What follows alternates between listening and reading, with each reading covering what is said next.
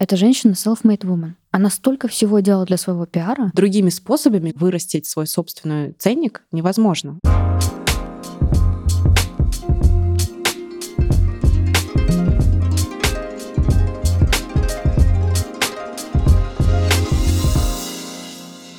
В эпизодах и подкастах, в которых я участвовала, я рассказывала о карьерном пути, который прошла и с какими трудностями иногда приходилось сталкиваться. Как девушки в сфере IT, где 80-90 окружения — это мужчины, и сама сфера тоже выточена по мужскому типу мышления и подхода к работе. И проектируя цифровые продукты, я логично тоже выставляла шестеренки, настройки в своей голове и уже не могу работать иначе как матери, когда твоя работа приходит с тобой домой, и ты как белка в колесе не имеешь даже полчаса, чтобы мозгами переключиться в новую роль. И в итоге от многозадачности прикипает. Ну и о том драйве, который я получала в процессе решения сложных задач с командой и огромного чувства удовлетворения от своего роста. О карьере и о том, как ее строить в IT, я поговорю в ближайшие дизайн-выходные, которые пройдут в Суздале с 10 по 12 марта.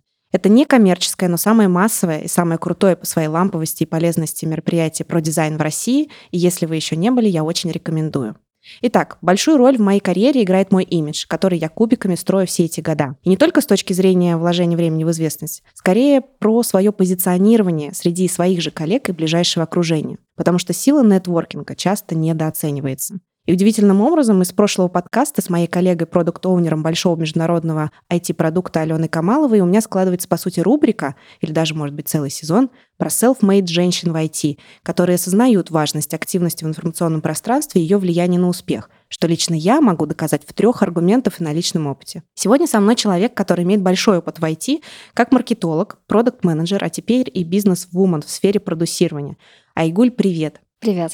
Я очень рада, что ты сегодня пришла, мы с тобой встретились, очень круто. Айгуль, расскажи, пожалуйста, слушателям о себе, о своем карьерном пути, чтобы быть больше в контексте нашего сегодняшнего разговора. На самом деле мой путь в маркетинг был нестандартным, потому что я как человек, который получил банковское образование, закончил банковскую школу, потом поступила на эконом-факультет, где я тоже, по сути, училась банковскому делу.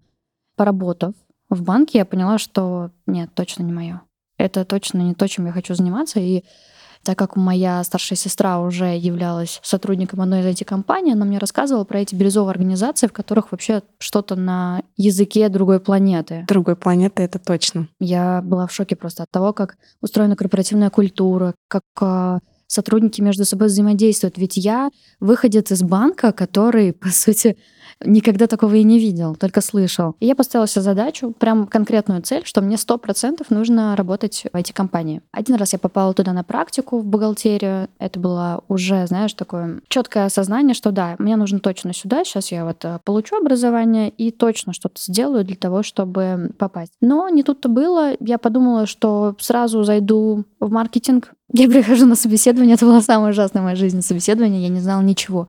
Что они говорят, хотя я там закончила курсы различные маркетинговые при ВШЭ в Москве, сама изучала литературу. Ну, короче, это был полный провал. И я пошла в колл-центр. Мне было, в принципе, неважно, чем заниматься. Я хотела просто работать в Барс Групп, потому что я до сих пор считаю, что это лучшая IT-компания страны. Мне кажется, что мой подкаст это просто вот со всех сторон, это сплошной пиар, мне должны там, мне там должно накапать там что-нибудь. Внештатный пиар лучшая эти компании страны. Да, да, да. Собственно, на самом деле я зашла на проект колл-центра, тогда запускался проект а, Минфина Россия, бюджетное планирование, и, собственно, набежалась команда бойцов, которые будут сопровождать внедрение этой системы. И поработав полгода, не полгода, 10 месяцев, я получаю офер от маркетинга, что им нужен человек, который разбирается в системе бюджетного планирования и вообще строения бюджета страны, только рисовать презентации, маркетинг-киты и прочее, прочее, прочее, писать коммерческие предложения на тему бюджетов. И я поняла, вот он мой шанс, я точно вгрызусь. И ты представляешь, меня взяли. Спустя несколько итераций я попала в маркетинг, и так прошло там сколько, 4-5 лет. Ты знаешь, на самом деле у меня точно такой же опыт попадания в крупные компании. Я точно так же мыслю в том плане, что мне просто надо сюда попасть. Все, Пусть это будет должность, которая сейчас на данный момент мне не очень соответствует, но просто попав туда, я сделаю все, чтобы там начать расти и куда-то попасть, что больше интересно, потому что действительно сложнее всего вот этот барьер пройти да, да, снаружи, да. а уже холодный, да, а внутри ты уже все, ты уже можешь там начать э, выстраивать свои собственные какие-то коммуникации, выстраивать взаимоотношения с коллегами, знакомиться появляться, mm-hmm. светиться, и, в общем, в любом момент тебя могут заметить, и ты можешь попасть туда, куда хочешь. И, в принципе, это твой личный опыт тоже. Да, ты знаешь, причем мне было важно, чтобы я пошла сама. Ну, мы, в принципе, с сестрой договорились, что ну, давай так, у тебя своя жизнь, у меня своя жизнь. Если что, мы встречаемся вне работы и разговариваем. На работе как бы... Это как с детства, знаешь, мама сказала взять тебя с собой, да. вместе с друзьями погулять. Но ты просто идешь с нами, окей? Блин, у меня тоже старшая сестра. Я думаю, что если она это послушает, ей будет это тоже очень актуально. Она тоже везде таскала меня с собой, потому что заставили. Я сейчас очень ей сочувствую. У меня две дочери.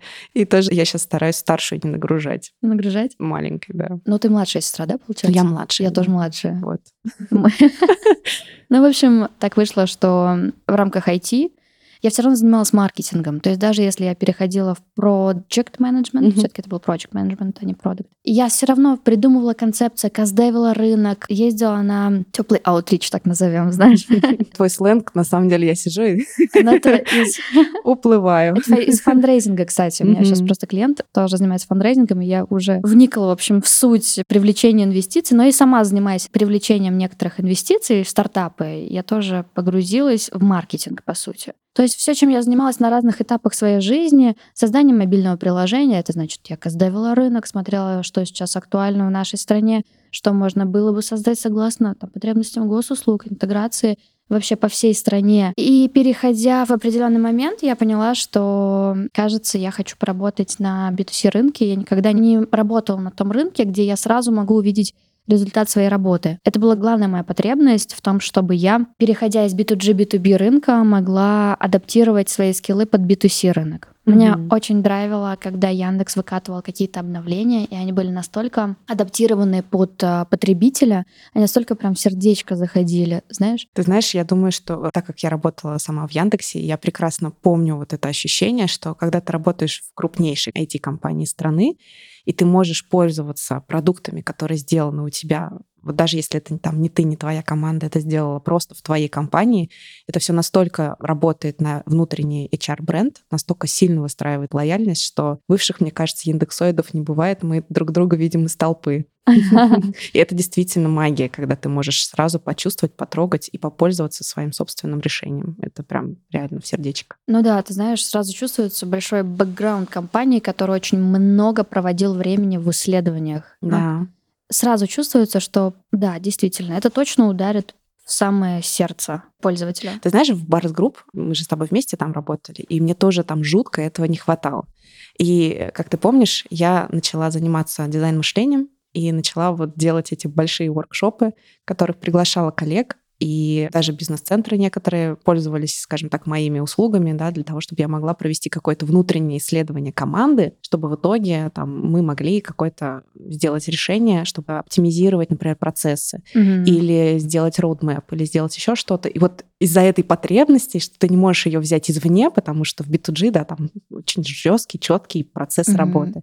Ты не можешь взять его извне, и ты берешь его и находишь внутри, и начинаешь работать уже в самом в своем соку вариться с командами. Кстати, и на мне это очень сильно повлияло. Давайте спросим у людей, давайте спросим у разработчиков. То есть ты тот человек, который собирал всегда обратную связь и на основе данных, собственно, научил меня принимать решения искренне, честно. Как мне приятно, что я посадила зернышки очень много где. И проросли. Супер. Вот расскажи, пожалуйста, ты, получается, в Барс Групп, как у тебя прошел этот переходный период? То есть ты осознала, что ты прямо хочешь выйти во что-то другое, или ты сначала просто подумал, что ты больше с этим не хочешь работать, а дальше еще непонятно. Вот как у тебя прошел вот этот переход? Потому что в целом обычно, вот я сталкиваюсь с тем, что люди обычно переходят из IT-компании в IT-компанию. То есть у меня более американские горки, я там прохожу из большой компании в стартап, из стартапа еще куда-нибудь, но в то же время я все равно варюсь около IT, Просто у меня есть параллельная деятельность, которая, там, скажем так, моя такая теневая сторона, связанная с брендингом. Расскажи. Слушай, ну да, стоит отметить, да, прошло два года с тех пор, как я вышла из найма в феврале. И примерно в этих же числах два года назад я приняла решение, что я точно ухожу. Мне пришли оферы. Причем, ты знаешь, я никогда не думала, что я когда-нибудь уйду из компании. Именно из Барс Групп. Я считала, что я буду работать там до пенсии. Я была реально готова работать до пенсии, потому что, во-первых, ну, много факторов это очень много факторов, которые повлияли на становление меня как личности, особенно период такой, знаешь, с 18 до 24 лет, когда ты формируешься. Как я переходила, это был непростой период. Я на самом деле просто искала проекты, в которых я вообще не понимаю ничего. Вот у меня стойкое ощущение, что мы в этом плане с тобой похожи. У меня каждый раз новый проект, компания или еще что-то всегда были связаны с тем, что это мне неизвестно, как сделать вообще. Но я пойду и попробую, пойду поковыряюсь, потому что, блин, кто я такой, если я не попробую и не сделаю? Потому что мы новаторы потому что нам очень важно всегда брать что-то новое. Мы очень быстро разбираемся, мы очень быстро адаптируемся к изменениям. Мы люди, которые быстро впитывают информацию, понимают, что и как должно работать. Это тип мышления, наверное, такой. Тип мышления новаторов, да. И я как человек, который Смотри, если я захочу, я выстрою систему, но я не хочу это делать. Я не люблю это делать. Я больше и круче умею придумывать идеи, что можем клево сделать. Да, генерация. Генерация. И, собственно, я подумала, что о чем было бы здорово вообще выйти на рынок, на котором я вообще ничего не знаю. И тогда я занималась как раз-таки фандрейзингом инвестиций в стартапы, и мне нужны были люди, которые говорят про этапы привлечения инвестиций. В общем, там э, ребята, выходцы из э, Силиконовой долины. Тогда был фильм Дудя еще, я тоже вдохновилась. Думаю, блин, ну если что, Силиконовая долина. А Дудя потом фильм тоже, он как раз в это Я время... раз 30 посмотрела. Вот, он выше. Заметь, там, по-моему, не было ни одной девушки, вот что для меня было интересно. Да, серьезно? Да, там были одни... Да, вот Короче, Даже не обратил внимания. Ощущение было, что а где? Неужели там никого вообще из женщин нет успешных примеров? Я так удивилась тогда. Ну, это политика Дудя скорее. Он обычно не, по-моему, он не, кроме монеточки и еще кого-то. Ксению Собчак он приглашал. А, ну да. Ну, то есть это тоже определенный типаж женщин, да? Но это создает впечатление, что как будто бы вот успех там может достигнуть только мужчина. Это как раз о том, что mm-hmm. женщины как будто бы вот не идут туда, потому что там очень сложно. Как будто бы это вообще, то есть что-то такое, что недоступно нашим мозгам. Как будто бы. А, ты знаешь, я не согласна. Я считаю, что... Ну, понятно, что ты не согласна. Ясен Бубин, я тоже. Я считаю, что все все... Ну, то есть в моей голове очень четкое равноправие, жесткое равноправие. Если начнется какая-то история с мужчины, нет, там тоже есть очень тонкая грань, да? Я имею в виду именно в профессиональном развитии. В профессиональном, да. да в профессиональном да. развитии я тоже не ощущаю себя хуже. Я переросла. Ну, то есть, ну, скажем честно, я переросла, потому что у меня был этот комплекс, потому что я заведомо думала, что мое решение может быть менее выигрышным, чем решение там того же коллеги, но, допустим, если это угу. мужчина, там, допустим, да. И у меня было такое ощущение. Я его преодолевала, и там сидела в туалетах, в общем, короче, в раздумьях, в слезах тоже у меня были такие моменты, конечно. И оно пришло ко мне вот в момент, у всех по-разному, ко мне пришло с материнством, потому что я просто офигела от своей, скажем так, всесильности природы, вот mm-hmm. того, что я могу просто взять и произвести на свет человека. Нет, сейчас я уже двоих произвела mm-hmm. на свет, и для меня до сих пор это кажется какой-то магией, что, боже мой, это вот это вот мои дети, и мне кажется, блин, женщина может, да, и в то же время и выжить, и вырастить, и выкормить, и работать одновременно. Даже вот несмотря на все эти гормоны, мне кажется, что я тоже вот в этом варюсь сейчас. У меня вот полное такое сознание. Но ко мне приходят девочки, которые, допустим, хотят попробовать себя войти, пробуют, э, которые такие безопасные, им кажется, что безопасные профессии, дизайн, что-то на красивым. На самом деле это вообще не про красивое. Это тоже про сложную логику, это тоже про вычислительные какие-то в голове огромные схемы, это держать большие данные в голове и их как-то анализировать, точно так же, как у тебя. И вот эта история, когда мы можем заявить о том, что в целом войти, может, войти, войти можно mm-hmm. абсолютно с любым бэкграундом, это как раз про это. А то, что у нас с тобой есть вообще в целом желание искать что-то новое, что-то сложное, это просто предвосхитило, да, то, что мы пошли в эту сложную профессию, по идее, mm-hmm. мне кажется. Сто процентов. Ну, ты знаешь, а, несмотря на то, что я сейчас вышла из IT, я все-таки подумала, что я вернусь в IT. Просто Мне кажется, вернусь... что ты же говоришь про стартапы, ты же говоришь про, да, про да, информационное хочу... продюсирование, все, что све... mm-hmm. по факту, мне кажется, что IT гораздо шире сейчас, чем мы привыкли к нему, там, например, лет 5, может быть, 10 назад, когда говорят про IT, это только про там, программирование и про какие-то системы. А IT это гораздо шире. IT это уже и про сервисы, IT это уже и про информацию в том числе Это все обернуто mm-hmm. какой-то технологией. Все, что ты делаешь, мы даже с тобой сейчас сидим, записываем подкаст, это все технология вокруг. Да, сидим, записываем подкаст и ждем кофе. И нам через мобильное приложение его сейчас привезут, представляешь? Да, и это прям вообще космос на самом деле. Я просто настолько кайфую от того, что мы сейчас можем столько всего, чего бы мы не могли и ранее. И причем вот моя сестра живет в Испании, и у нее гораздо все, ну, похуже с технологиями, скажем так, именно мягко для... Сказано. Да, очень мягко сказано, вот именно для бытовых каких-то решений вопросов. И они с этим очень сильно столкнулись в пандемию. Когда я ей рассказываю про то, что вот у нас таким образом за 15 минут мне из ближайшего магазина принесут поесть, хочешь готовое, хочешь не готовое у нее, ну, скажем так, удивление небольшое. Это как про вкусвилл в Москве, знаешь, все говорят, а у нас вкусвилл, и все, кто релацировались э, в сентябре, такие, а, мы скучаем по вкусвиллу. То есть мы как бы, да, отказаться от чего-то, получить другое. Всегда это выбор. Ты говоришь о том, что ты вышла уже два года из найма, и, соответственно, у тебя сейчас по факту совершенно новый период жизни. И сейчас у тебя фактически свой собственный бизнес. Я думаю, что опыт в IT, конечно, несомненно повлиял на твою самостоятельность, на твое становление, на твою возможность преодолевать вот эти сложности, с которыми сталкиваются люди, делая свой собственный бизнес. Я на самом деле делаю на этом акцент, потому что сама сейчас прохожу этот период и прекрасно понимаю, наверное, все твои прошлые чувства, которые ты испытывал в прошлом. Расскажи, пожалуйста, вот про этот переходный период. Как вообще ты к этому пришла, что ты обратно в найм не вернешься? У тебя были оферы, в принципе, на руках, а к зарплате очень быстро привыкаешь, и очень сложно с нее слезть. Очень страшно идти в это отсутствие какой-то определенности в своей жизни. Да, ты знаешь, даже оферы были очень хорошие. Мне предложили сильно больше, чем я зарабатывала даже в Барсе. Я приняла один из офферов, которые позвали меня на позицию руководителя отдела маркетинга. И на самом деле мы как раз-таки занимались чистым инфобизом на холодных воронках, так называемых. Да, это когда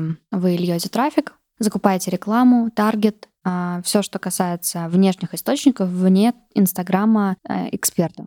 А, и каким-то образом создаете такие алгоритмы, в которых потенциальному лиду становится интересно читать вашего эксперта. Я правильно понимаю, что это был бизнес вокруг какого-то человека, да, вокруг образа, да, угу. вокруг образа человека, и мы говорим с тобой именно конкретно про личность там эксперта, и ты была маркетологом и, грубо говоря, создавала информационное пространство, какой-то вот инфоповоды вокруг одного человека, правильно, да, чтобы к нему проявлялся интерес. Да, моя задача была создать отдел маркетинга с нуля, где нужно было выстроить четыре подразделение, отдела, которое занимается новым трафиком, анализом данных, клиентскими путями, CGM различные и прочее. Классический маркетинг на B2C. То есть я нашла эту угу. компанию, для которых мой опыт являлся релевантным, им было интересно, что я работала в стартапах в том числе. То есть ты фактически перешла из большой IT-компании, где объектом твоей работы были решения, проекты, продукты цифровые, большущие, в бизнес, в котором объектом, скажем так, твоего продвижения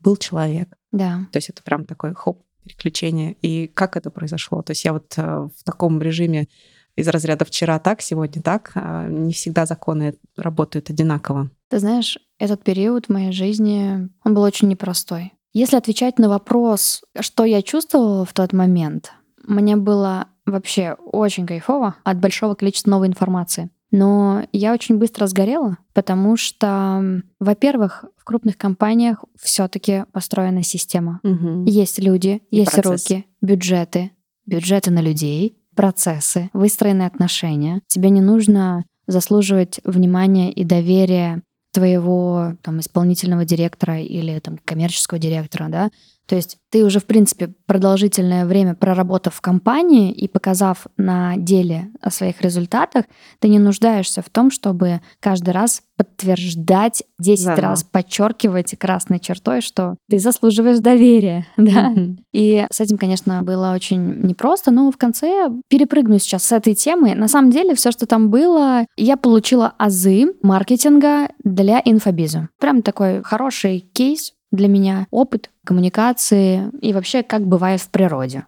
А для меня это важно понять, как вообще бывает еще по-другому. Ну, сейчас получается, что ты работаешь, вот ты говоришь в инфобизе, да, то есть ты берешь экспертов с какой-то своей собственным, своим продуктом, то есть это может быть консультации, курсы или как я, я не знаю, то есть ты сейчас продолжишь, наверное, да, и ты, соответственно, по современным, скажем так, меркам занимаешься их продюсированием, продвижением, прогревами, вот эта вся сленговая штука. И вот что очень интересно, мне хочется провести все-таки черту между тем, что сейчас вокруг очень много мы слышим слова такие инфо-цыганства, да, когда действительно блогеры продают на огромные суммы информации, которая на самом деле, ну, мне кажется, на 90% может быть водой. Не в моей привычке обесценивать чужой труд, потому что заработать такие деньги — это тоже талант, даже если там в этом нет какой-то научной составляющей. Но в то же время сейчас этого настолько много, а я знаю, что ты действительно занимаешься людьми, которые действительно эксперты в своей области. Это могут быть медики, это могут быть нутрициологи, которые действительно с медицинским образованием, те, которые выделяются. И где вот проходит вот эта черта, как отличить? Вот как разобраться в этом? Классный вопрос. Как отличить инфо-цыгана от не инфо-цыган? Ты знаешь, вот этот период хорошо охарактеризует меня в период, когда я все таки вышла из этого небольшого стартапа и пустилась в свободное плавание. Знаешь, один врач зарабатывает 3 500, другой зарабатывает 35 тысяч с одной консультации. А что их отличает, знаешь? Маркетинг. Ну да, маркетинг. А один уже много раз коснулся аудитории, а второй нет. Как правило, когда тебя не слышно, ты неизвестный, у тебя будет покупать меньше, чем тот, с кем соприкоснулись несколько раз разными способами. Ну да, с этим сомнений нет. Но и получается, но мы как аудитория, по сути, сталкиваемся с тем, что как понять, что вот это, например, врач действительно заслуживает моих 35 тысяч за консультацию? Не обманывает ли меня? Потому что это вот так много вокруг сейчас. Как что, я... даже, угу. что даже сейчас, а, например, Face Fitness, вот недавно там у одной известной журналистки был выпуск про красота требует как-то там денег, что-то он так называется. Mm-hmm. И там был выпуск конкретно про face fitness и насколько он может действительно решать проблемы. И в процессе этого журналистского исследования выяснилось, что самый известный блогер, самый известный специалист, который, в принципе, казалось бы, там миллионы всего просмотров, миллионы подписчиков, там всего вот этого, у нее нету даже базового медицинского образования, да, которое требуется все-таки, когда ты предоставляешь услуги, которые действительно могут повлечь за тобой какой-то там пары с лица. Ты знаешь, за последние последний год пришло где-то 20 человек ко мне на продюсирование, может, 30 даже, просто пообщаться. И инфо-цыганство — это когда ты не понимаешь, какой результат ты даешь. А что ты хочешь дать? Это нормально, когда ты приходишь к продюсеру и говоришь, что, что блин, ты знаешь, что-то хочу дать, но я не вижу себя. Мне нужно помочь меня, сейчас будет слово, которое просто всех бесит. Всех бесит. Распаковать. Надо распаковать. По факту это понять, какие у тебя сильные стороны, какой твердый результат ты дашь клиенту, что будет валюты результата твоего продукта, неважно, что ты делаешь на самом деле. И как-то еще одно слово проявиться. Знаешь, я недавно статью написала, в котором прям вот подчеркнула вот эти слова да. красной линии. Проявиться. Мои клиенты — это люди, которые уже давали результат. Например, нутрициолог. А нутрициолог, который подготовил девушек к беременности, mm и более того, он сам результат своего продукта. Это нутрициолог, который 35 лет прошел раннюю менопаузу и после этого смог забеременеть, родить здорового ребенка. Это же здорово, это означает, что человек на себе показал своим примером, что все его методики, все его знания, они работают. Да, но в то же время, видишь, я, короче, сегодня голос скептицизма. Я люблю такое. Потому что я, так как я в этой же области варюсь, занимаюсь бренд-стратегией, но не со стороны именно уже распространения и промоушена, а со стороны подготовки, подготовительной. Вот это большая часть смысловая. И когда мы видим результаты да, людей, с одной стороны, нам кажется, что да, хочется доверять, но с другой стороны, это же все очень настолько индивидуально, в плане там здоровья люди очень разные. То есть генетика разная, образ жизни до разный, работа. Ну, то есть там очень много факторов, которые могут повлиять, так как на причину, а, там, допустим, менопауза, да, генетическая история. Но с другой стороны, мы не знаем еще весь бэкграунд, как себя человек вел. Я, кстати, знаю много примеров врачей, бриллиантов просто вообще медицины, которые там медики, хирурги, вроде бы кажется, да, он должен быть сам себе примером, но он после там операции выходит с сигареткой, там кофеечек, двойной эспрессо раз 10 в день, да, и, соответственно, ну, как бы сам учит своих пациентов так не делать. Да, вот это инфо-цыганство. Но в моем случае это не массовый продукт. Ни в коем случае. Это дорогое. Это действительно дорогое. Это, знаешь, в масштабах с чем бы сравнить? Такое. Пару раз на Мальдивы. Угу. Хорошие Мальдивы такие, знаешь, с хорошей пятеркой. Этот клиент не дает массовые угу. продукты, в котором гарантирует результат всем, и тем более с такой темой, как беременность. На самом деле базовая история, которая дают все на массовые продукты, это здоровый образ жизни, питание, прогулки, угу. ментальное здоровье, спорт. То, что люди терпеть не могут и не могут взять на себя на это ответственность, потому что это же очень сложно. Да, да. Там, вот я к чему? К тому, что очень много покупают там, где обещают, что ты ничего не будешь делать. И люди реально думают, что они какую-то волшебную сейчас таблетку выпьют, какой-то курс, там, не знаю, воркшоп пройдут, и все, у них все будет замечательно. На самом деле, как бы это оказывается сплошным пшиком. Вообще, вот по моим внутренним ощущениям, вот с точки зрения, например, внешней коммуникации, вот э, подскажи мне, если я не права, я ощущаю разницу, границу между вот инфо-цыганством, где действительно там под капотом ничего нету, и действительно экспертностью. Когда меня пытаются заставить купить здесь и сейчас через эмоции, когда мне говорят там типа вот, знаешь, используют просто поток эмоциональных каких-то изречений, используют черные какие-то здесь и сейчас. Завтра все сгорит, надо купить сейчас. Там это просто супер предложение. А, у тебя все пройдет как я не знаю. Ну, то есть используют какие-то сложнейшие эмоциональные метафоры, которые просто вот гипнотизируют.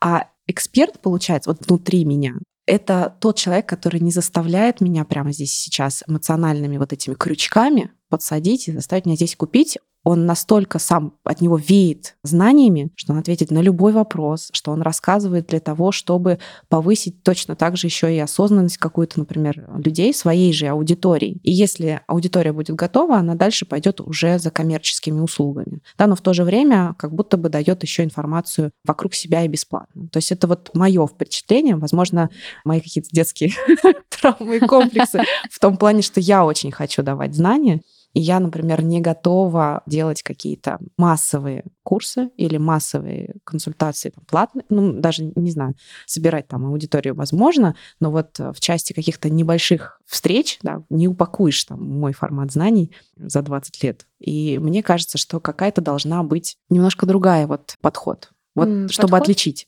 Потому что мне кажется, что мы сейчас живем в такое время. Вот mm-hmm. почему я, наверное, сейчас так, знаешь, замешиваю в такое, mm-hmm. замешиваю тесто, оно так у нас туго идет.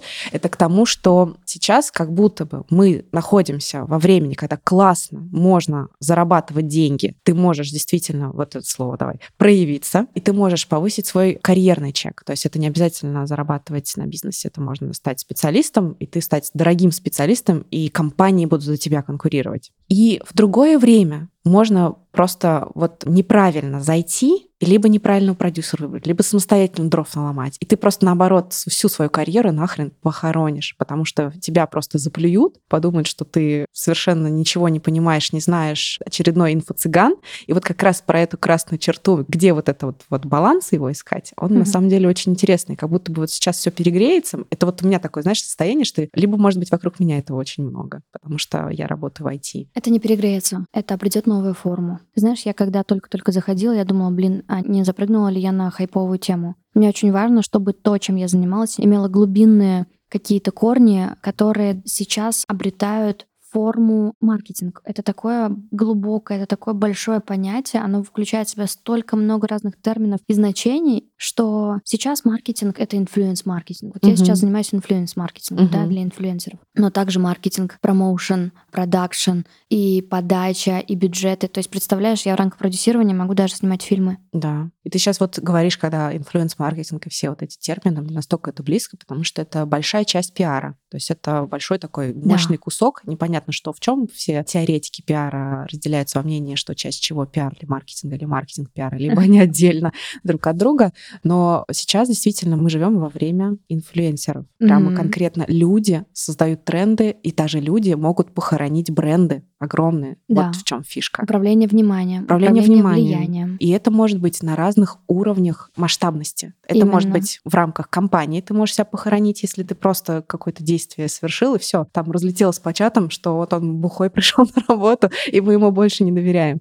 И в то же время вот на таком уровне, где ты просто не то сказал, да, не так выразился в какой-нибудь э, программе тебя приглашенную там или не знаю. И все, и твой бизнес можно закрывать. Да, но также есть антикризисный пиар, в котором ты можешь Да, это, конечно, конечно. Здесь качественно. Это... И это тоже работа продюсера, понимаешь? Работа хорошего продюсера — это управлять силой влияния позитивном ключе, с благими намерениями. Я хочу давать возможность людям пробовать разное. Ты представляешь, за последний год я выпустила совместно с партнерами больше 30 новых стилистов. Мы взяли в работу несколько дорогих премиальных консалтеров на подготовку к беременности с лучшими врачами, лучших практик казанских клиник, которые занимаются подготовкой к беременности в сложных случаях. Это женщины старше 35 лет с пониженным уровнем фертильности, понимаешь? Я, это, я букетом. посмеялась на самом деле, потому что старше 35 лет, и я такая судорожно в голове начала копаться. А мне сколько лет? Ну нет, у меня уже все закрыта потребность, слава богу.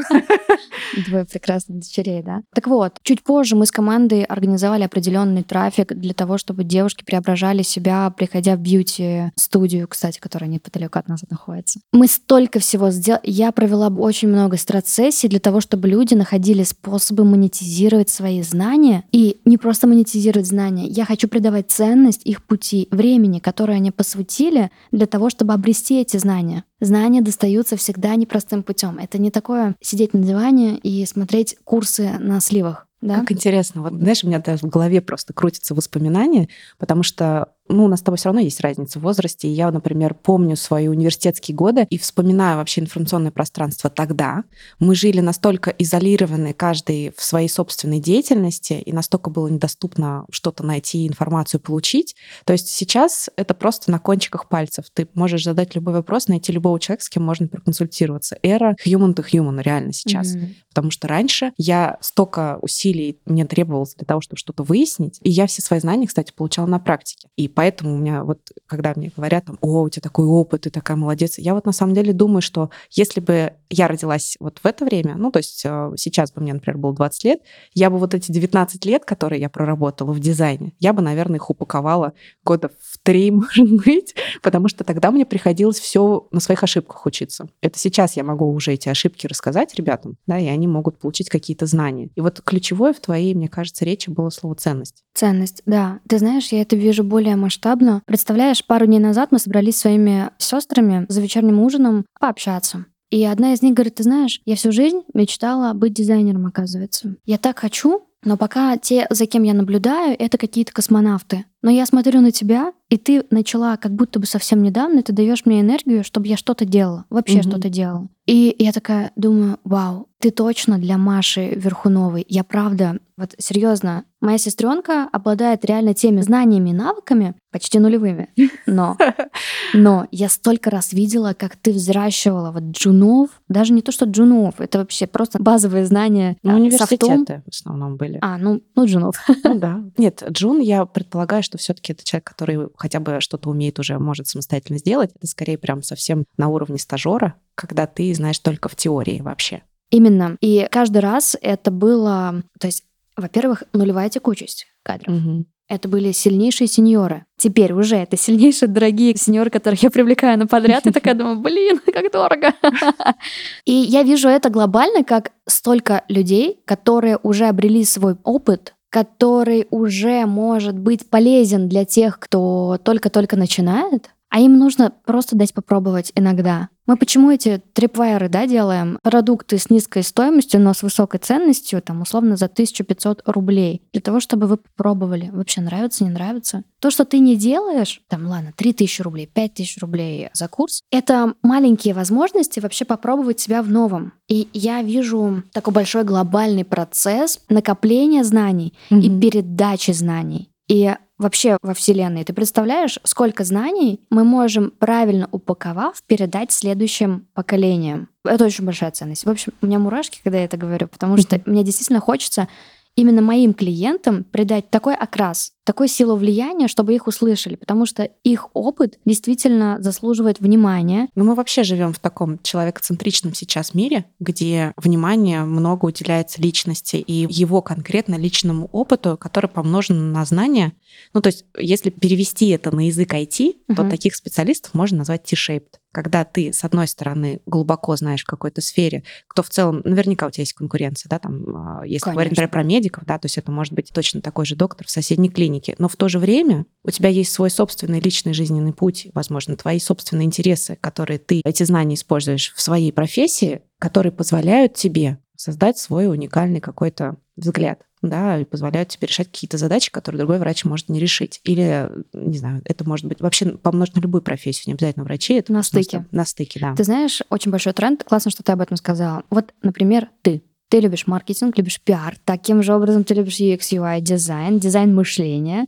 А... Все вокруг одного на самом деле крутится. Я бы сказала, что все крутится вокруг коммуникации. Они вербальные могут uh-huh. быть невербальные, визуальные и там, так далее. Uh-huh. То есть просто вокруг выстроено у меня, как вокруг Солнца планета выстраивается, у меня примерно так и строено. Да, в этом и есть твое отражение личного бренда в разных гранях которые продюсер может раскрывать. То есть основная задача продюсера — понять интерес человека. И нормально, если он будет меняться.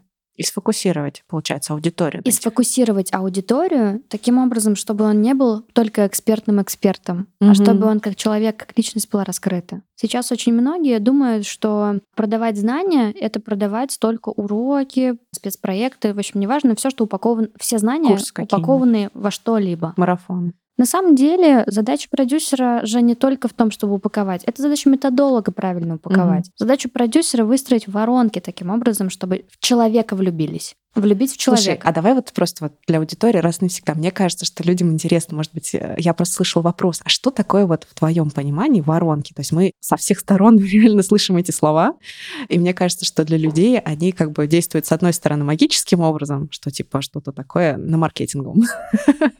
Для людей, которые не занимаются продажами, так? Да, да, да. Чем отличаются воронки продаж в инфобизе от воронок классических? Или просто что такое воронки? Ну, вообще, продаж? что такое воронки? Ты просто их используешь, чтобы это было понятно. То есть это та потенциальная аудитория объемная, большая, угу. которую ты, сфокусировав, отобрав, ну, то есть с помощью каких-то уровней прогрева угу. можешь перевести уже клиентов. Да, там. Смотри, если мы определяем запуск определенного направления, мои проекты должны быть окупаемы, рентабельны. Моя работа, она выражается в деньгах. Моя задача зарабатывать для клиента деньги разными способами. И для того, чтобы понять, мы же не садимся, сколько будет, столько будет. Ну, такого не бывает. Мы ставим планы. Кстати, этому я научилась в Барс Групп, когда два коммерческих директора учили меня ставить планы. Ну, вообще, я просто меня, подсматривала меня, меня в Барсе тоже школа жизни. Меня учили Офигенно просто вообще. вообще определять цель, определять миссию, определять вот эти задачи. Меня просто сажали как девочку с ручкой. Пиши. Я такая напишу, потом читает, да, смотрит. Марат, привет нет, это, короче, не, не миссия. Ну-ка, переписывай. Это все прям реально было, как будто я первоклассница. Но в то же время это очень круто сейчас мне помогает. Ты знаешь, я некоторые наши сценарии перенимаю из моментов совещания, там, например, с коммерческим блоком, там, с продавцами, там, где коммерческий директор приходит и начинает декомпозировать результаты Насколько года. процессы помогают выстраивать Офигенно. потом свое собственное пространство. Офигенно. Потому что я тоже без процессов человек-хаос. Я тоже генератор, я дивергент дивергент. Ну, как бы я дивергент, который заставляет себя быть конвергентом, когда очень нужно, да, организует команду и так далее. И в рамках какой-то внешней организованности, да, мне, мне еще гораздо проще. То если бы я не прошла школу вот этих крупных IT-компаний, в которых, если не будут поставлены процессы, там просто все развалится нафиг с таким количеством людей, когда 2000 людей работают одновременно. То есть ты, в принципе, без процессов, без этой, может быть, даже где-то бюрократии выжить не можешь, что тебе там нужно вот так задачу поставить, так ее описать. Э, так нужно в таком формате, встречи, столько встреч, э, после встречи обязательно ревью, там вот, э, после встречи обязательно нужно кратко вывод какой-то сделать, да, и где-то что-то зафиксировать. Сейчас вернемся к воронкам, да. но я подрезюмирую. Я почему говорю школа жизни, и именно формирование меня. Мне сейчас 25, у меня свой продюсерский центр, и я работаю с моими коллегами, которым также 25, в принципе, 25-27. И я настолько считаю само собой разумеющиеся некоторые моменты, которые нам привили, оказывается, в Барсе, которые Галина Ахмерова просто топ. Я считаю. Мы сегодня столько народа, да, уже с тобой упомянули, надо, похоже, всех тегать. Так, надо будет тегать. Что я говорю, ну как, ну это же очевидно. Многие вещи для меня настолько очевидны, каздевах, создание воронок, именно постановка целей по продажам и прочее, что это очень выделяет нас на рынке. Мы не просто инфо-цыгане, понимаешь, мы люди с сильным бэкграундом, мы знаем, как работают в крупных компаниях, мы понимаем, мы сами пропитались, знаешь, вот это, мы варились в этом бульоне. То есть вот сейчас у меня в голову пришел вывод, на самом деле такой короткий из этого вот маленького кусочка, то, что в целом, если ты хочешь свою карьеру строить, например, там, неважно, в IT, например, да, то очень круто поработать, действительно, неважно на какой позиции. Кстати, многие ко мне приходят и говорят, я хочу там сразу, я там из фриланса хочу стать там middle сеньором, пойти на такую высокую зарплату. И мне приходится, конечно, сбивать спеси и приходится обрезать крылышки и говорить, слушай, а чтобы получить... Это очень круто, потому что большая компания, Шильдик, это как раз э, такой атрибут твоего личного бренда в будущем. То есть э, тебе не сколько важно зайти сразу middle или там сеньором, тебе важно там вырасти, потому что вот этот процесс роста в большой компании больше ценится, чем просто, если ты сразу туда пришел кем-то, да, то есть это сомнительный даже на самом деле опыт, когда у тебя просто сразу сплошняком высокая должность. Вот этот момент реально такой прям highly recommended, хотя бы один, там, два, три года в крупной компании, это очень круто предопределяет твое будущее, и в целом я, кстати, не встречала людей, кто сразу же строил свой бизнес и сейчас, например, просто на волне успеха. Я просто таких не очень встречала. Вот, я встречаю чаще всего людей, которые после крупных компаний начинают строить свой бизнес и ну, прям очень круто ориентируются и на рынке, и используют этот опыт. Но не сразу. Я Надо... все равно хочу сбавить вот эти вот ожидания, да. Если вы выходите из крупных компаний, будет очень тяжело, очень непросто, потому что вы настолько привыкли к другим сладким, теплым условиям ДМС со стоматологией условно, да, и с оплатой процента ипотеки. Я не дожила, кстати, до момента, когда ДМС. У меня, кстати, был в Яндексе, да, ДМС. Да? Это был кайфово. Но, Но, с другой стороны, почему-то это не в моем прям уровне с высокой потребностью. Когда ты выходишь из крупных компаний, тебе угу. нужно научиться говорить на языке результатов, которые ты делал в этой компании, и подтверждать это. То есть ты должен смочь подтвердить как угодно свои результаты. У меня ничего не получалось в инфобизе, потому что у меня не было хардовых скиллов в инфобизе. То есть я не понимала, как запускать эти воронки, я не понимала, как это все делается, но у меня был определенный бэкграунд в Барсе, а о нем правильно говорить я еще не умела. И вот я долго не могла монетизировать свои знания. Реально, у меня очень долго, не... ну как очень долго, ну, это же недолго на самом деле оказывается. Люди там десятки лет сидят, что не делают. Вот в современном мире мне кажется, что сейчас очень схлопнулось время, и вот то, что раньше говорили там типа, о, там опыт 10-15 лет, сейчас 10-15 лет ты уже старпер. Да? То есть сейчас столько много люди успевают Время скорости. понять. Да, угу. скорость, конечно, вообще Коммуникация, центрифуга. информация. Да, но и выгорание тоже сейчас просто и бич. Выгорание. Да, да, потому что уже ты точно вот в 20 лет, сейчас 25, и ты уже знаешь, что такое выгорание. А конечно. А наши там родители, бабушки, дедушки, они такие, чё, я там только понятия лет 50 надо. устала. Да. Было понятие «надо» просто. Ты знаешь, мы тоже сейчас от этого избавляемся, от понятия «надо». У меня очень много установок таких, которые, слушай, у тебя работа, блин, сидеть в инсте, смотреть, организовывать съемки, это что, работа? Я очень долго себя от этого отделяла, угу. что это действительно труд. Это действительно мозговая активность. Это действительно много того, что недоступно среднестатистическому человеку. То есть угу. твоя насмотренность позволяет организовывать процессы или давать результаты таким образом, чтобы люди быстрее к этому пришли. К воронкам продаж. Заверну? Смотри, такая история. Воронки продаж в общем, нужны для того, чтобы понять, что мы будем делать для того, чтобы заработать конкретное количество денег. То есть поставим себе цель, цель. заработать столько денег. Да, но это должно быть измеримое, понятное. Я точно должна быть уверена, что мы можем заработать эти деньги. Я должна провести исследования определенные, качественные, количественные исследования, чтобы точно убедиться, каким образом я буду воздействовать на аудиторию. Таким образом, воронки продаж именно в инфобизе — это последовательные действия, которые там, от общего к частному сужаются, чтобы продать продукт. Или что угодно, хоть отпуск на Мальдивах мужу, реально. Это как-то странно звучало, отпуск на Мальдивах мужу. Продать, идею, продать а, идею. идею, так, да, окей, сори. Продать идею. Вообще, самое начало воронки я коротко расскажу, пробегусь mm-hmm. просто по основным моментам. Это аудитория. Она либо есть, и ее называют теплой. Это те люди, которые уже на тебя подписаны. И есть холодная аудитория. Это те, которые пришли с разных источников. Кто-то тебя отметил, кто-то тебе написал, кто-то пригласил тебя на подкаст и отметил. Ну, в общем, неважно на продюсерском языке в результате наших с тобой коммуникаций будет холодная аудитория для тебя и для mm-hmm. меня. И нам ее каким-то образом нужно конвертировать в продажу. Продюсеры делают так, чтобы любая коммуникация, любая абсолютно, даже встреча на какой-нибудь конференции холодная, принесла потом продажу. То есть моя задача конвертировать любую коммуникацию эксперта в деньги. Как мы будем заниматься процессом конвертации? Это называется прогревы. То есть какие действия мы будем делать для того, чтобы человек, который к нам зашел, увидел во мне, а, личность, у нас совпали с ним ценности, мы, в принципе, думаем одинаково, мы живем плюс-минус, да, у нас похожие взгляды на жизнь. И второе — это экспертность. Почему я назвала личность? Потому что если экспертность, да, норм, личность продает больше всего. Если человек говно, извините,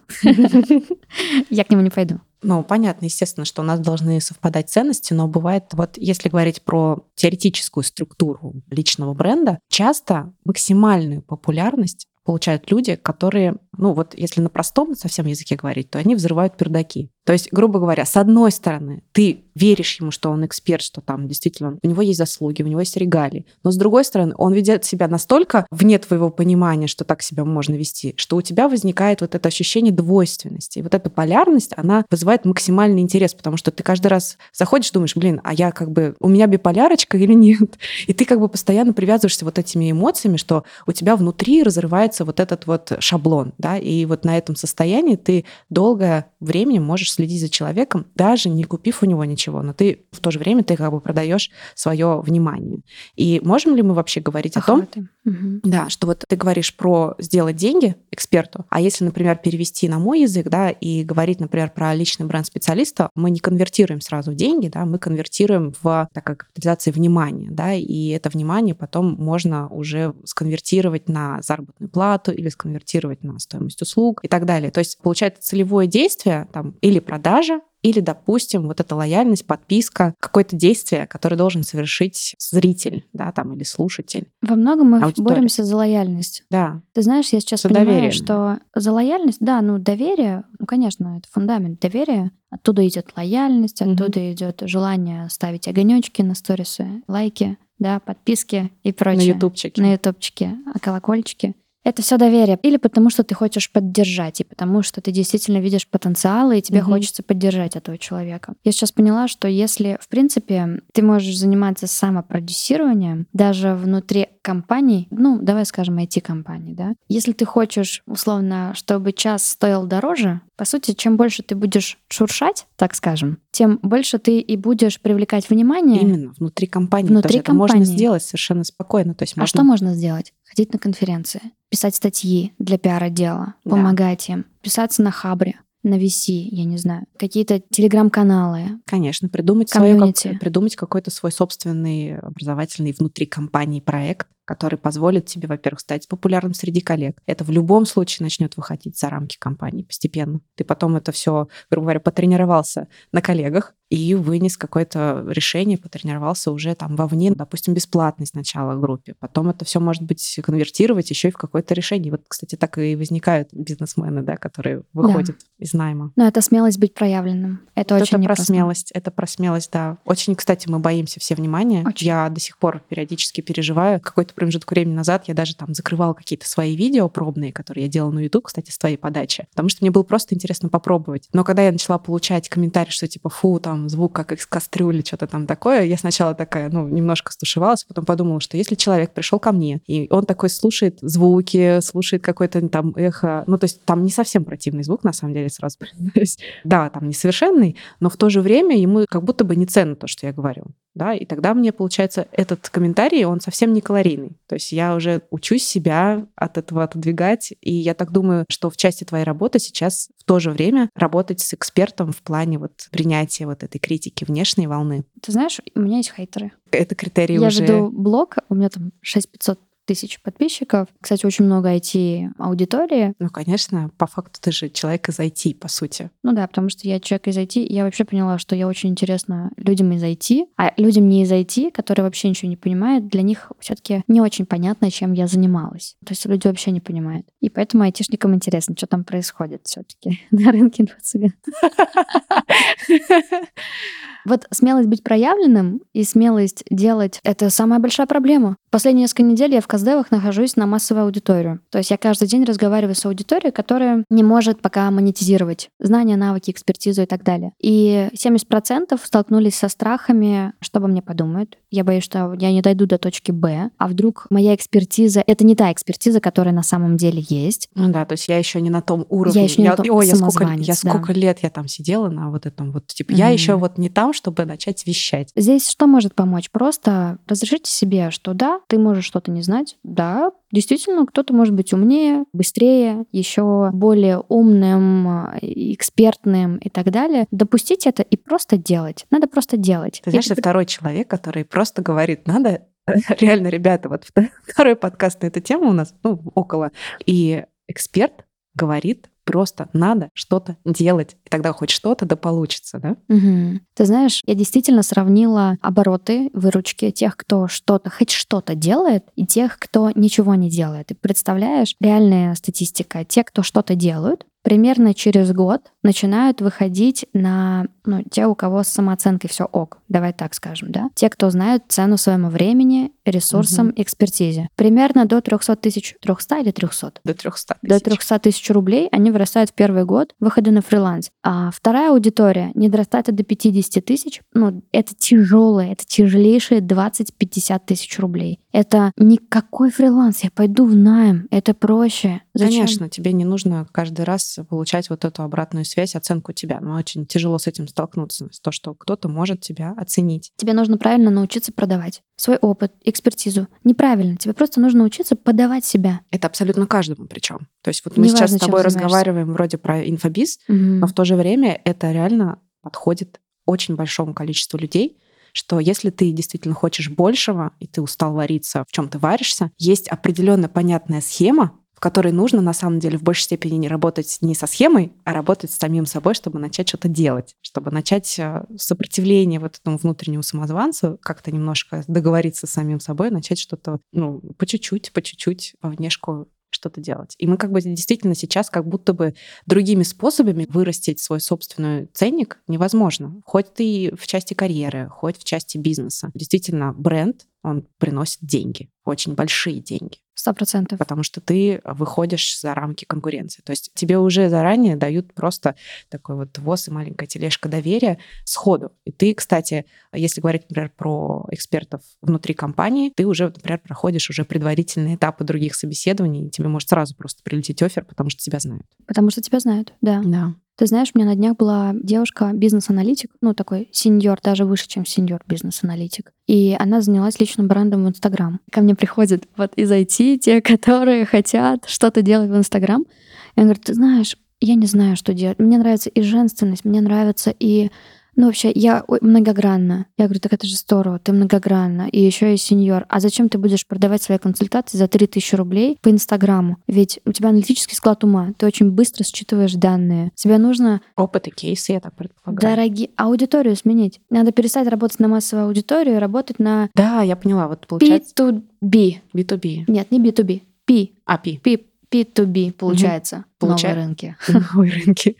Получается, что очень еще важно понять, что в каких-то определенных каналах, социальных сетях или там, не знаю, где-то еще, есть своя собственная аудитория, если ты неправильно позиционируешь, ну, самостоятельно, допустим, хотя бы ты даже не прошел какой-нибудь скрининг, не взял консультацию продюсера, у маркетолога или у специалиста по брендингу, и реально вливаешь время, силы и средства в просто бессмысленный канал, который тебе может, наоборот, еще и подпортить свое настроение и самооценку, потому что люди не будут понимать вообще, что ты тут делаешь, и кидать тебе какие-то, ну, либо вообще не реагировать на твой контент. Я все-таки считаю, что надо пробовать, потому что люди, которые ко мне приходят, попробовав, они уже понимают, как точно они не хотят. А, ну да. Они уже точно знают, о, нет, точно нет. Инста, нет, точно. А давай YouTube попробуем. Или там Telegram, лонгриды. Оказывается, угу. человеку очень нравится писать лонгриды в телеге, оформлять в телеграф. Да, ну то есть там, раз, там разные есть. Я тоже пробую разные Дзен. площадки. Их очень много сейчас, и действительно все форматы не охватишь. Это нужна сразу большая команда, которая тебя будет писать на разных площадках, либо да, надо выбрать один, но да. начать что-то делать. Поделать какое-то время. Если ты чувствуешь, что ну прям не идет сопротивление, угу. меняем площадку, пробуем еще. И так до тех пор, пока Инстаграм же не всем подходит. Кому-то нравится просто Инстаграм листать, а писать ему нравится или говорить. Угу. Вот я поняла, что наш формат 100% это подкасты или даже YouTube. Да? YouTube очень круто, да. Единственное, что сейчас, конечно, продакшн это, ну, в силу того, что теперь эта площадка сама по себе и блогеры выращивают уровень ожиданий, то просто так сесть с телефоном и что-то наговорить, это уже, ну, создать себе еще некий уровень барьера, потому что если будет качественный, хотя бы плюс-минус, хотя бы какой-то средний уровень продакшена, это сразу преодолевает некоторые барьеры людей, которые не готовы слушать некачественный контент. Вообще. То есть они даже Мгм. с трех секунд не готовы. Такие, о, слышит, шуми, Ты выключай. знаешь, Типа я, это приравнивается к уровню профессионализма. я бы не приравнивала это к уровню профессионализма. Я просто с а этим столкнулась. Да, согласна. Но я все-таки считаю, что таких людей слушать не нужно. Эти люди диванные критики, которые особенно Понятно, что ничего сами не делают. Вообще ничего. Они даже не представляют они какая делают, работа. они же сидят на диване и смотрят критикуют. YouTube. Вау, вот это вы работу, да, э, проделали? Это на самом деле компенсация вот э, стыда внутреннего, что я ничего не делаю, пойду и поднасру другим, кто Да. что-то делает. У тебя же есть возможности, у тебя же муж есть, или там ты же работала в крупной компании, а я нет. Да. А у тебя же есть аудитория, у тебя же есть экспертность, а у меня нет. Я вышла из деревни, у меня ничего нет такого, ты знаешь. И действительно, я столкнулась с таким большим количеством хейта, что у тебя было столько возможностей. Я говорю, так у тебя тоже. Ты открываешь утром глаза, кругом одни возможности. Ой, я представляю сейчас э, Ксения Собчак, да, то есть ей до сих пор прилетает за то, что она дочь сенатора же, правильно? Да, я, я просто последние буквально пару выпусков смотрела, и что-то вот крутится в голове, и последний выпуск у нее был про то, что ее, ей прикипело уже, она прямо рассказывала. Но это же глупо. Это Конечно. женщина self-made woman. Она столько всего делала для своего пиара. ну, такое огромное количество людей и аудитория обесценивает, и, но с другой стороны, вот эта сила отрицательная, она же Мгм. тоже является движущей силой. Это как под... вот Но самолет, это ее методы. Да, самолет, он в любом случае, у него есть подъемная сила, сила сопротивления, да, центробежная сила, там, короче, очень много всяких физических законов действует, и хотя бы одну убери, и самолет не полетит. И здесь Мгм. то же самое, что здесь обязательно нужна сила сопротивления, чтобы, скажем так, увеличить масштаб, объем. Да, но именно ее воронка так работает.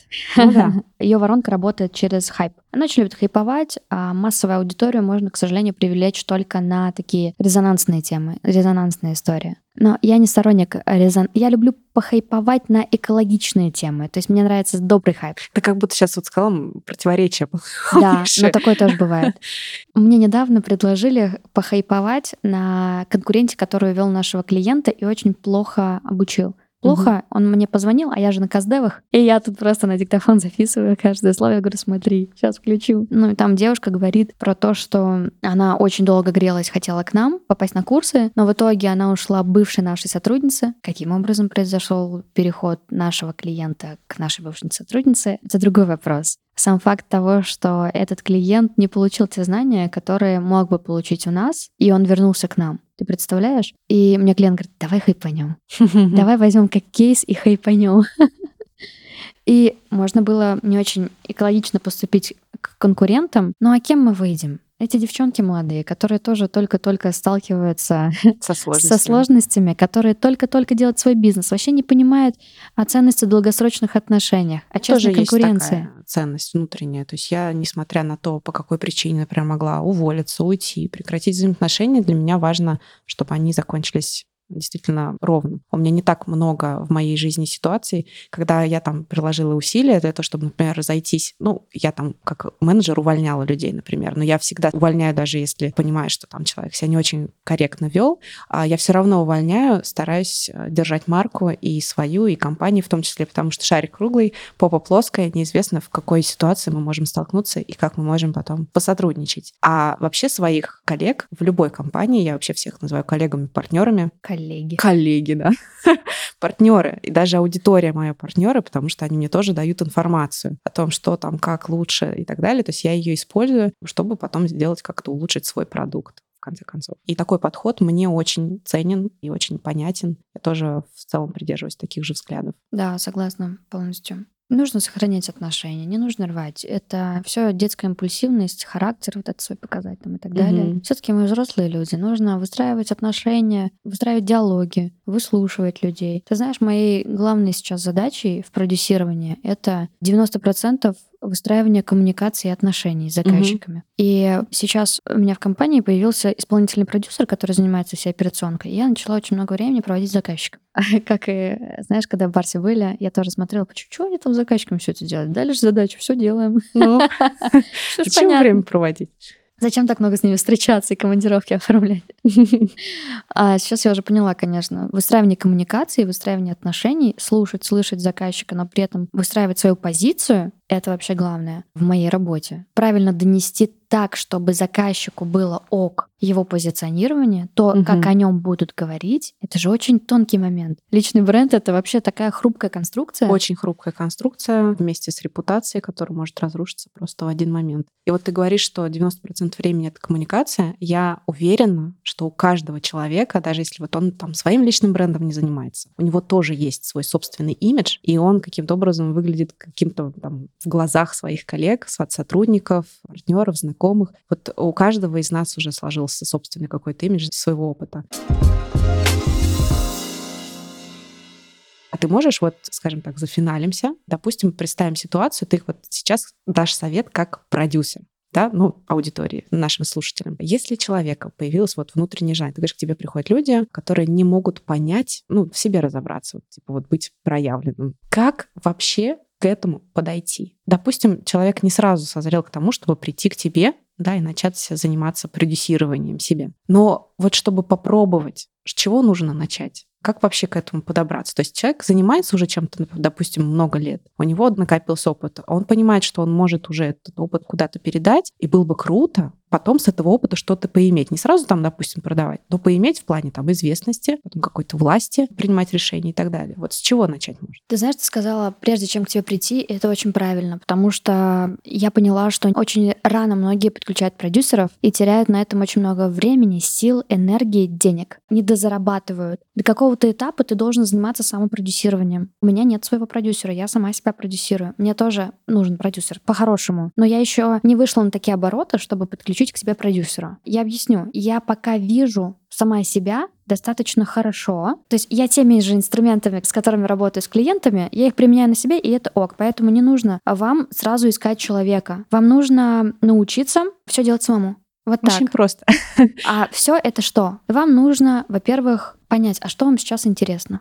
Нет смысла заниматься личным брендом, если люди не понимают, какие у вас интересы. Вот это, кстати, очень классно, что ты подметила по поводу того, что ты, когда в себе не разбираешься, строить бренд — это уже стены, уже барьеры, уже дверь, которую сложно открыть. Разобраться в себе — это фактически уровень какой-то зрелости. Да? То есть здесь, возможно, нужно все равно покопаться, пошвыряться. Сто процентов покопаться. Может, да, возможно, даже это и психолог может быть. Почему бы и нет? Но Какое-то оно... менторство чужое. Менторство нет, психолог сто процентов. Я всем говорю, чтобы... Ты знаешь, наставник по деньгам, наставник по голове, так скажем, по мозгам, наставник по... Ну, короче, куча-куча всяких наставников, волшебных людей. Я, кстати, вообще абсолютно не скептик и люблю все это. Все разные возможности для того, чтобы лучше понять себя. Вот. Если они есть, почему бы и не использовать? Это дает мне понимание о себе. Поэтому есть классное задание по поиску вообще, с чего угу. начать. Оно называется «Золотые тени». Это задание моего клиента Татьяны Яковлевой, поэтому не забираю себе авторские права. Выпишите пять людей, за которыми вы сейчас наблюдаете, и выпишите позитивные триггеры. Что вас позитивно триггерит в этих людях? Что значит позитивно триггерит? Откликается. Еще одно слово, кстати, откликается. Да, да, да. Это просто... Bullshit. Я выпишу в description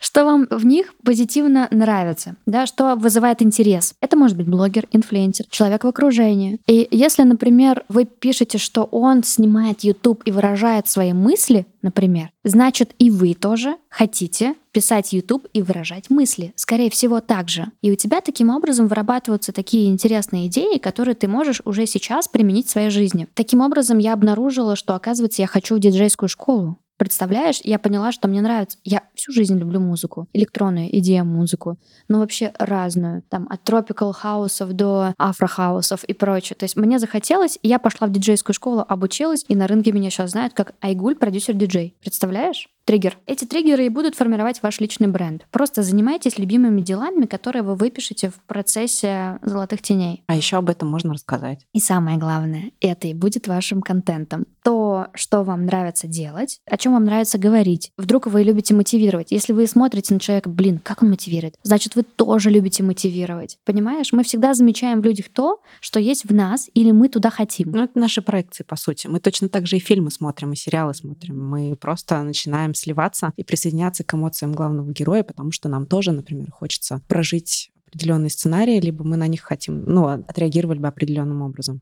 То же самое касается экспертности, экспертизы. Выписать людей, за которыми вы наблюдаете. Если этих людей нет, значит, вы пока еще не понимаете, куда вы хотите. Значит, определите области, отрасли. Там мы сейчас в фандрайзинге ищем и тех, например, и ком или еще что-то. Ну, то есть разные-разные рынки, которые вы, в принципе, гипотетически могли бы рассмотреть. Угу. Найдите людей, которые уже в вашей точке Б, тоже на инфо-цыганском, но это правда так. Найдите людей, которые уже пришли к тому, что вы хотите, и повторите их путь. На самом деле, вот ты сейчас говоришь, и я вот в сфере части менторства с именно молодых дизайнеров, которые ко мне приходят проконсультироваться, часто предлагаю им провести, скажем, такое некое самоисследование, самооценку своих собственных скиллов. Они могут быть навыки, имеются в виду профессиональные, какие-то узкопрофильные и, э, может быть, и личные. И когда мы говорим про профессиональные профессиональные навыки, я часто прошу, говорю, ребят, вот если ты, например, оцениваешь себя вот в этой области на троечку, да, там, допустим, из пяти, мне нужно понять, на что ты опираешься. Ну-ка, накидай мне сюда референсов, за кем ты смотришь, от чего ты отталкиваешься, чтобы дать себе такую самостоятельную вот эту оценку. И чаще всего, если референса нет, то мы здесь имеем дело вот со внутренним критиком, а, и здесь нужно работать совершенно не над тем, чтобы нарабатывать навыки,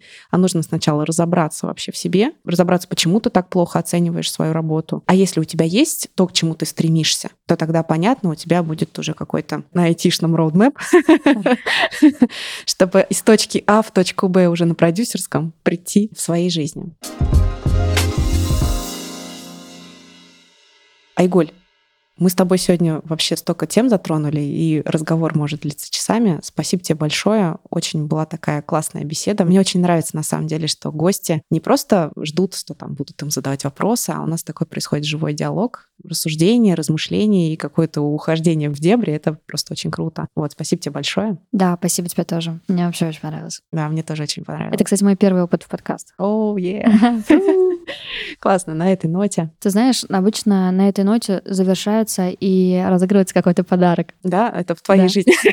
В твоей жизни, типа, давай закольцуем, что-то додумаем. А, то есть, типа, добавим еще какой-то эмоциональный Ну, вообще было бы прикольно. Да. Да. У тебя есть подарок? Я думаю, можно придумать. Мне бы очень хотелось все-таки узнать инсайт. Реально, мне очень важно понимать осознание людей, ведь каждый день мы контента очень много. Очень. Очень много и времени контента. мы на него тратим. И вот сейчас они прослушали целый час, и дабы зарезюмировать то, что они прослушали, что они забирают из этого подкаста Класс. в свою жизнь. Да. Позитивный триггер. Позитивный триггер. То есть человек пишет развернуто, что ему отозвалось о сегодняшней нашей беседе. И... И мы, ну я со своей стороны готова провести стратегическую сессию, определенную разыграть. Нифига себе, очень круто. Слушай, Два-три часа работы полноценно. Если вы в Казани, то супер. Если где-то, то удаленно в Zoom. С удовольствием провела бы работу. Тем более с IT. Ох, люблю. класс, все, супер. Вообще, я сразу ставлю это в описание большими буквами, что там прослушай до конца, ждет тебя какой-то супер классный Да, сюрприз. но это конкретные шаги, что необходимо тебе в данном случае с исходными данными Мгм. делать для того, чтобы прийти к монетизации опыта, Класс, экспертизы. Супер. Все, завершаем на такой классной ноте. Поэтому, ребята, обязательно отпишитесь, потому что бесплатно такая консультация с таким человеком, как Айгуль, это просто ну, на дороге не валяется. Сэкономите кучу денег, а получите кучу инсайтов. Да, инсайт. Все, всем пока. Пока, спасибо.